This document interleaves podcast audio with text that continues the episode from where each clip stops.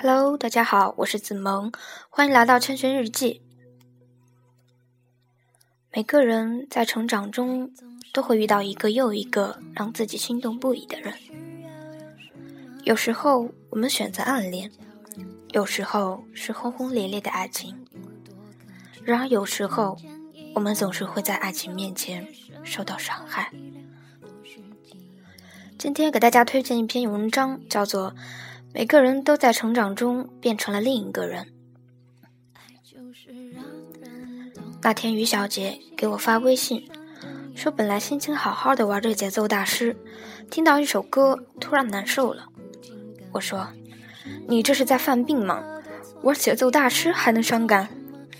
于小姐说：“哪能呢？只是那首歌略戳她的泪点而已。”我试着去听了那首歌，那首歌是周杰伦一二年底的新歌《傻笑》。于小姐迷恋周杰伦，迷恋了八年多，在我们都开始渐渐不听杰伦新歌的时候，她每张专辑都第一时间去买。而我这个曾经把杰伦每首歌都如数家珍般收藏的人，居然连他的最新专辑叫什么都不知道。于小姐的高中和大学时代，是在周杰伦的音乐和一段长达八年的暗恋里度过的。那年，于小姐和她男神同住一小区，同年级隔壁班。他们小区离学校有点距离，双方父母为了方便，就约好了每家轮流接送他们俩。她男神每天晚上回家时都戴着耳机，那时候最流行的是索尼的 MP3。男生告诉他，他听的歌都是一个叫周杰伦的人唱的。于小姐带着好奇，在周末去音像店淘了张杰伦的旧卡带，从此沦陷，一发不可收拾。她对她男神有着好感，但那个花痴的年纪里，她对长得顺眼的男生都几乎都有好感。她对她男神情感的第一次升级是高一暑假。那天我们四个人去唱 K，男神点了一首杰伦的《晴天》和《三年二班》。他说，那年男神穿了一件白衬衫，在昏暗的包厢里，他居然觉得男神在发光。在确定男神那天没有穿着荧光的衣服之后，于小姐通过排除法确信了一件事：那天我也穿着白衬衫，但是他完全看不到我，所以他肯定。他对于男神超过了花痴的程度。那时他还自称老娘，还是个十分娇羞的小姑娘。我们帮他把男神约出来，把他们单独留在电影院门前。在这么好的环境下，于小姐愣是和她男神去电影院楼上打了场桌球。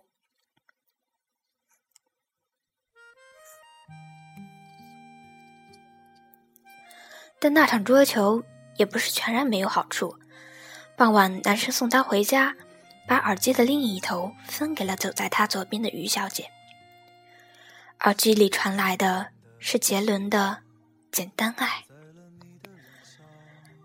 那时听着耳机里口齿不清、很青涩的歌声，看着比他高一头的男神的于小姐，心跳破天荒的漏跳了一拍。这便是他。长达八年暗恋的开端。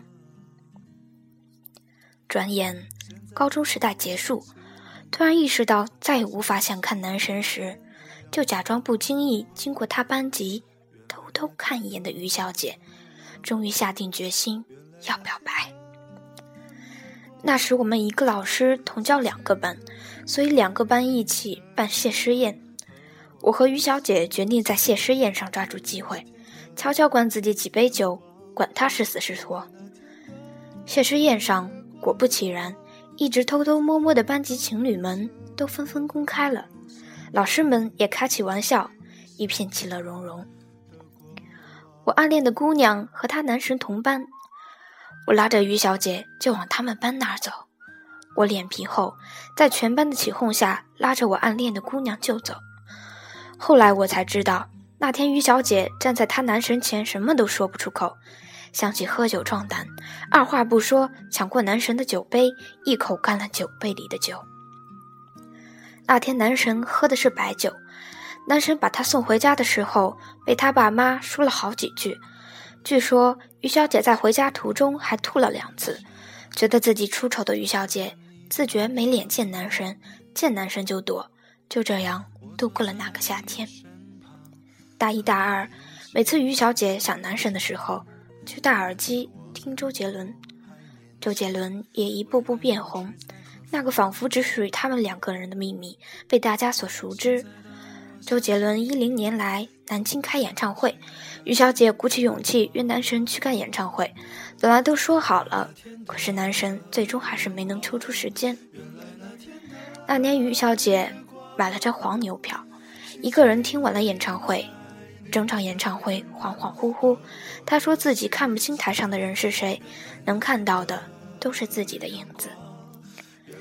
大三，于小姐出国，出国前夜，她终于约男神到小区门口。她知道自己还是连一句“我喜欢你”都说不出口，就把要说的话写在了纸条上。偏偏那天风大，纸条还接吻，就被吹走了。那天，于小姐和男神找了一个小时，她急得直哭。那一刻，她突然觉得自己再也不可能和男神在一起了。到后来。她什么也没说就出国了，再后来，她的男神就搬家了。于小姐和男神再次见面，已经是年初的事了。那时她为了工作焦头烂额，男神毕业进了外企，我考研成功，开始自己的间隔年。另一个故事的男主角 Tim 开启了工作室，就这样，我们引起了第又一次同学聚会，这次居然来了四十多号人。我和 Tim 知道于小姐这么多年来一直没能忘记她的男神，因为她中文歌只听杰伦，每张专辑必买。她一难过就会抄《简单爱》的歌词。她走路喜欢站在人左边。那天她男神一上来就喝了两杯，快散伙的时候，他叫住于小姐，对于小姐说了一句他等了好多年的话：“其实那时候我也喜欢你呀。”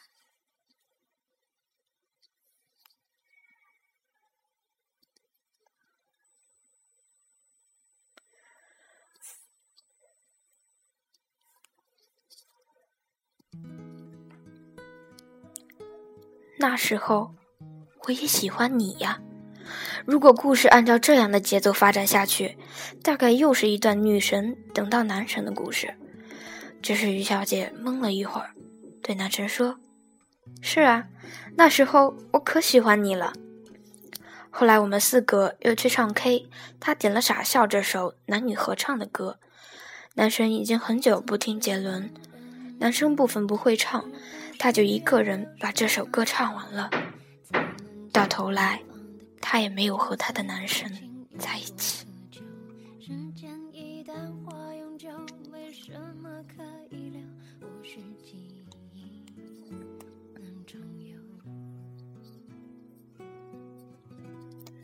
虽然说，我们有时候可能会在爱情面前受到伤害，但是我们总是会一步一步的成长过来。就是这样，我们才变得坚强不可摧。我爱你，但是我说不出口。也许这也是一种简单的美丽。